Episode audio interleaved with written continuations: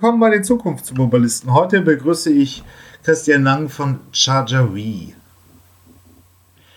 Bitte stell Hi. dich einmal kurz vor, unseren Podcast-Hörern.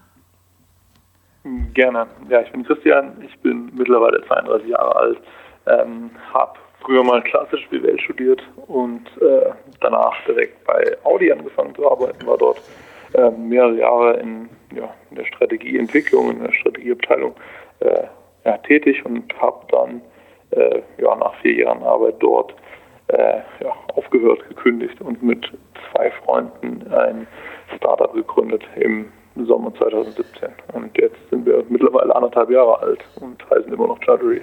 Ähm, was ist konkret euer Geschäftsmodell in der Zukunftsmobilität? Ja, wir sind ein Full-Service-Provider für die geteilte urbane elektrische Mobilität. Das heißt, ähm, insbesondere Carsharing-Unternehmen, äh, die eben eine große Elektroflotte haben, sind unsere Kunden und wir kümmern uns sozusagen um alle Services, die rund um ein äh, ja, rund um ein Carsharing-Auto anfallen. Also das heißt natürlich das Thema, das Thema Laden, aber auch alle weiteren Services wie Reinigung, innen und außen, kleinere Maintenance-Tätigkeiten und so weiter. Wir sorgen dafür, dass das Fahrzeug so gut es geht äh, immer im Umsatz bleiben kann. Also wenn ich jetzt Unternehmer wäre und sagen wir mal ein Carsharing-Konzept in Nordfriesland gründen möchte, könntet ihr die gesamte technische Seite übernehmen? Das hängt schlussendlich von der Größe deines Carsharings ab, aber äh, grundsätzlich ja. Also ja, was, was wäre so eine Mindestvoraussetzung an Fahrzeugen, die ihr bräuchtet, um euch also, zu entfalten, damit es passt? Hm, also, wenn mal, alles Größenordnung ab 70, sag ich mal, dann, dann macht es für uns schon Sinn. Ähm, viel kleiner ist dann schon äh, ja, anspruchsvoller. Und ähm, jetzt ist aber, es ist gegenwärtig, wir haben immer noch irgendwie einen starken Fokus bei Carsharing oder auch bei den anderen Sharing-Ansätzen, ähm, wie zum Beispiel Roller oder Fahrräder auf Großstädte. 50 Prozent der Deutschen können Carsharing nutzen, aber das sind überwiegend Menschen, die in Städten wohnen. Ihr habt auch einen Fokus auf urbane Städte. Ja, absolut. Also wir orientieren uns da natürlich erstmal daran, wo unsere Kunden sind und die sind natürlich ähm, in, in Städten. Wir können schlecht irgendwelche Services in, auf Dörfern anbieten, wenn dort kein Kunde von uns ist. Ähm, ja, es ist ja ein bisschen, es teilt sich ja jetzt. Man kann in Großstädten, ich habe es selber äh, Anfang des Jahres gepodcastet, äh, äh, sechs Sharing-Optionen in Hamburg nutzen, um irgendwie vier Kilometer sich fortzubewegen. Aber in ländlichen Regionen ist es immer noch mau. Äh, siehst du, dass es sich auch in, in, den nächsten Jahren mal entwickeln könnte? Dass wir also auch praktisch Carsharing in, sagen wir mal, Kommunen 200.000, 300.000 Einwohner haben werden? Ähm, ja, natürlich. Natürlich, das, das, das, das äh, wird auf jeden Fall kommen. Also ich glaube, ähm, Carsharing lebt natürlich irgendwie von der Auslastung und äh, das ist, das ist, wo es natürlich mehr Leute gibt, immer einfacher, aber ich glaube, es gibt genügend Carsharing-Ansätze, die auch für, für kleinere Gebiete oder kleinere Städte äh, möglich sind und dort auch sinnvoll Ich glaube sind. mal, ein Duritsch von Cleverstadt hat das hier mal erklärt. Also Freefooter leben halt davon, dass ihre Fahrzeuge ständig ausgelastet sind und das ist in der Großstadt wahrscheinlicher als in, in kleineren Regionen. Aber irgendwann sind die Großstädte als Märkte ja auch gesättigt. Also wenn du mal einen Zeithorizont an dieser Entwicklung setzen müsste, wann sehen wir Carsharing, sagen wir in Kommunen 300.000, 500.000 Einwohner in drei oder fünf Jahren? Ähm, ja, ich, also ich sehe da, ich, ich, ich sehe da auf jeden Fall äh, die Entwicklung hin, dass, dass da sozusagen äh, näher nach den großen Städten, die dann irgendwie, ich will nicht sagen ausgelutscht sind, aber äh, zu Ende optimiert sind, äh, irgendwann, dass dort äh, andere Regionen, die dann, äh, ja, die eben dann als nächstes Größeres anstehen, dann auf jeden Fall äh, angegangen werden, definitiv. Äh, und wie muss man sich jetzt konkret eure Dienstleistung angucken? Ist Prinzip, ähm, ist es getrennt. Also ich besorge mir als Carsharer einfach die Fahrzeuge, stelle sie auf irgendeinen Hof und ihr baut die Hardware oder die Softwareseite drumherum. Also ähm, man muss sich so vorstellen, also zum Beispiel ähm, Carsharing-Unternehmen wie, wie DriveNow, äh, die, die, Kunden sind im Idealfall, ähm, ja, binden die ihr Flot-Management-System an, an unser System an, über eine API und können uns dann über diese API Aufträge schicken. Diese Aufträge werden in unserem System eben komplett automatisch verarbeitet und dann unseren Service-Mitarbeitern äh, zugewiesen. Also ähm, da funktioniert alles automatisch.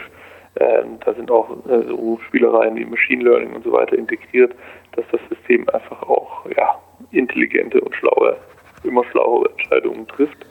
Ähm, ein Beispiel führe führ ich gleich noch auf und dann schlussendlich wird die Service-Dienstleistung äh, dann von, äh, von einem unserer Mitarbeiter durchgeführt. Das heißt, ganz oft ist der Service natürlich Laden ähm, und äh, in diesem Fall trifft unser System für jede singuläre Bestellung ähm, die Entscheidung, ob dieses Fahrzeug an diesem Ort äh, zu dieser Zeit ähm, sinnvollerweise an eine stationäre Ladesäule transferiert wird, wenn dort eine frei ist, oder ob es für diesen Fall mehr Sinn macht, eine unserer mobilen Ladestationen zum Fahrzeug zu bringen.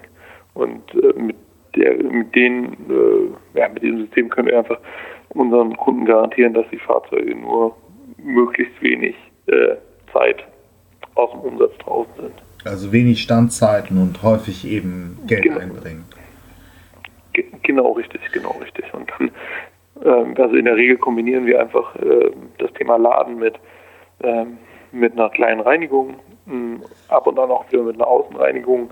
Und äh, ja, hinzu kommen dann eben auch noch verschiedene andere Dienstleistungen, wie ja, nur Kleinigkeiten wie Wischwasser auffüllen, es werden oft Sachen vergessen in Fahrzeugen und wir kümmern uns eben um alles, dass das Fahrzeug sauber und schön aussieht für den nächsten Kunden und dementsprechend auch äh, genügend Reichweite Aber ihr, ihr, seid schon eine geschlossene Firma, also ihr habt eigene festangestellte Service-Mitarbeiter, die diese Ladung übernehmen könnten, äh, übernehmen werden. Ja, ja übernehmen. Übernehmen. Äh, ist, ist es nicht gedacht, das, sagen wir mal, irgendwie als Plattform zu organisieren, dass also auch andere, ich würde mal sagen, Elektrohandwerker oder andere diese Aufgaben übernehmen könnten? Also so ein bisschen freier organisiert? Ähm, nein und ja. Also sagen wir, die, unsere heutigen Dienstleistungen, die wir erbringen, die werden wir auch äh, sozusagen in, in geschlossener Firma machen. Ja. Ne? Ähm, zusätzlich arbeiten wir gerade eben daran, auch ähm, in unser System sozusagen an dritte Firmen mit anzubinden und dann eben als eine Art Plattform zu agieren, ähm, um äh, unser Serviceangebot noch zu erweitern. Also zum Beispiel, ähm, dass wir auch ja, den Kunden Reifenwechsel oder auch Reparaturen anbieten können. Ähm, dann können wir dritte Dritte dort, wie beispielsweise freie Werkstätten, mit anbinden. Ähm, ihr habt euch aber auch momentan aufs Carsharing mit Autos äh, fokussiert oder sind Roller oder ja, was kommt denn noch so langsam als Thema? Äh, Fahrräder, Pedelecs habe ich jetzt bislang noch nicht gehört, aber es könnte ja sein. Ähm, mhm. Habt ihr euch auf Autos fokussiert oder sind es noch andere Mobilitätseinheiten? Also heute, heute auf, also sind wir äh, nur für Autos tätig, aber wir sind auch im Gespräch mit dem einen oder anderen äh, Sharer aus dem, ich nenne es einfach mal aus dem Zweiradbereich, die wir dann irgendwie sinnvollerweise in unsere Routen äh, effizient mit einbinden können. Ähm, dann machen wir mal jetzt einen Sprung und verlassen praktisch ein bisschen das Privatkundensegment.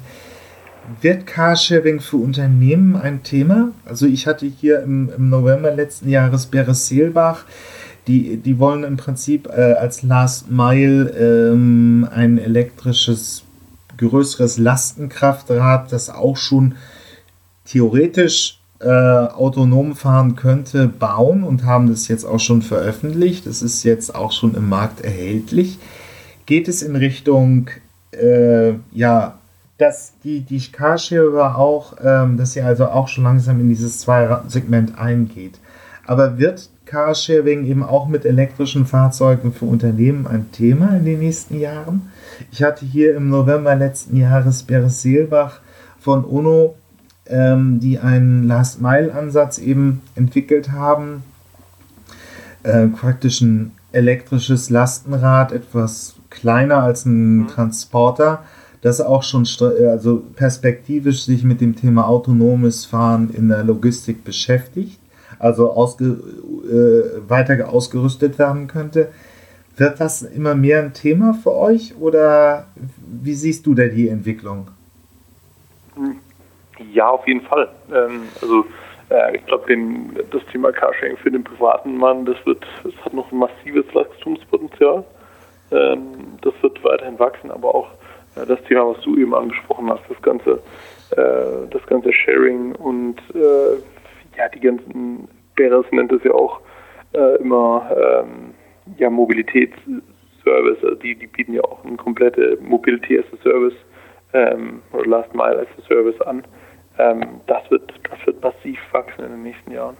Ähm, und der gerade der Bereich äh, der äh, Last Mile Delivery hat da insbesondere im Elektromobilitätsbereich und äh, der emissionsfreien Lieferung massiv aufzuholen. massiv aufzuholen, meinst du jetzt also im, im, im Tenor so von, von Dieselskandal und äh, die immer stärker, äh, die, die immer strenger werdenden Gesetze in Innenstadtbelieferung praktisch? Ja, genau. Also ich meine, das ist ja sozusagen, die emittieren extrem viel Schadstoffe und nehmen extrem viel Platz weg. Äh, sind extrem laut. Sind extrem laut und da muss sich und wird sich massiv was ändern und äh, die für die also die Jungs von Ono, die haben da auf jeden Fall auch eine, eine richtig coole Lösung dafür gebaut. Ähm, ja, aber es ist ja die Frage, wird, ähm, weil momentan ähm, ist es immer noch ein Fokus, ich wüsste nicht keinen Carsharer, der direkt sich an gewerbliche Kunden richtet. Ähm, das ist, das ist eine, eine sehr gute Frage. Also es gibt äh, es gibt verschiedene Arten. Du kannst natürlich, man kann, äh, man kann, man kann sich Firmenaccounts bei den Carshörern anlegen, aber das ist ja, das ist nicht äh, wahrscheinlich damit gelöst, würde ich mal behaupten. Ähm, aber ähm, ja, naja. Ja, was ich meine, wenn, wenn wir das jetzt mal herausarbeiten wollen, ähm, es ist sicherlich möglich, irgendwie bei ShareNow einen Firmenaccount zu haben und meine ja, ich bin eine Bank in Berlin und äh, meine Außendienstmitarbeiter müssen, sagen wir mal, äh, dreimal in der Woche von einer Filiale zur nächsten, dann kann man es vielleicht schon mit Carsharing abbilden. Aber wenn wir jetzt den Fokus auf Logistik legen, wird das, werden die Logistiker eigene Flotten haben wollen oder müssen sie haben? Äh, oder geht es auch in Richtung Carsharing rüber? Ähm, ich glaube, ich glaube, das geht schon. Jo, hier ist das Ende erreicht diese Episode aus der Podcast-Reihe Die Zukunftsversion. Hier endet der freie Teil. Weiter geht's auf meinen Webseiten ähm, elektroauto.org slash Zukunftsmobilisten oder ähm, automatisiertesauto.de slash Zukunftsmobilisten. Da kann man sich die vollständigen Interviews äh, gegen eine kleine Gebühr anhören. Ich habe auch eine Staffelung drin, also Menschen im AG 1 und 2 Bezug zahlen weniger als auch Studenten und Doktoranden. Schüler sind auch günstiger. Ja, ich freue mich aufs nächste Mal, wenn es wieder hier bei den Zukunftsmobilisten ein neues Interview gibt. Bis dann, tschüss.